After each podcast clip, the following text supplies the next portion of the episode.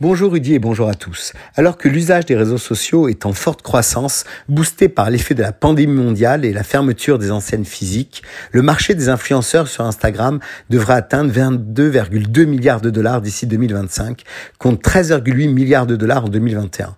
Dans le marketing d'influence, plusieurs facteurs expliquent cette forte hausse.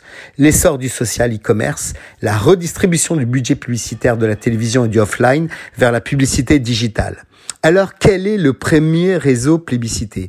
Eh bien, Rudy, c'est Instagram. Avec plus de 2 milliards d'utilisateurs actifs chaque mois aux quatre coins du globe, Instagram est utilisé par 68% des experts du marketing pour leur campagne d'influence. Le réseau social leur permet notamment d'atteindre de nouveaux publics et de s'adresser à leur marché cible pour commercialiser leurs produits et services de façon plus authentique.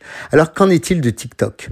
Si TikTok a perdu sa place d'application la plus téléchargée en 2021 au profit d'Instagram, le réseau social a poursuivi l'an dernier sa croissance pour intégrer le club très prisé des plateformes réunissant chaque mois plus d'un milliard d'utilisateurs actifs mensuels.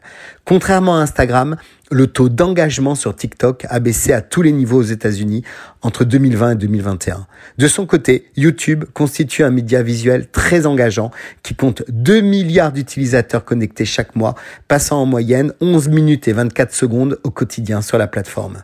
Alors, quelle est la catégorie d'influenceurs qu'il serait à privilégier pour nos contrats publicitaires?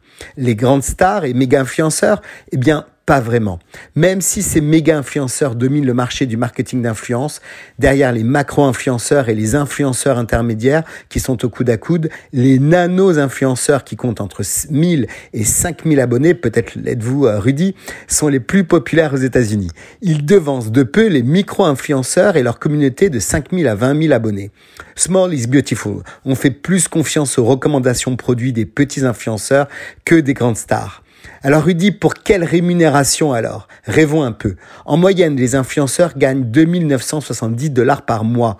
Avec leur compte Instagram, les influenceurs 1000 à 10 000 euh, gagnent 1420 dollars par mois. Les méga influenceurs de plus de 1 million gagnent 15 356 dollars par mois.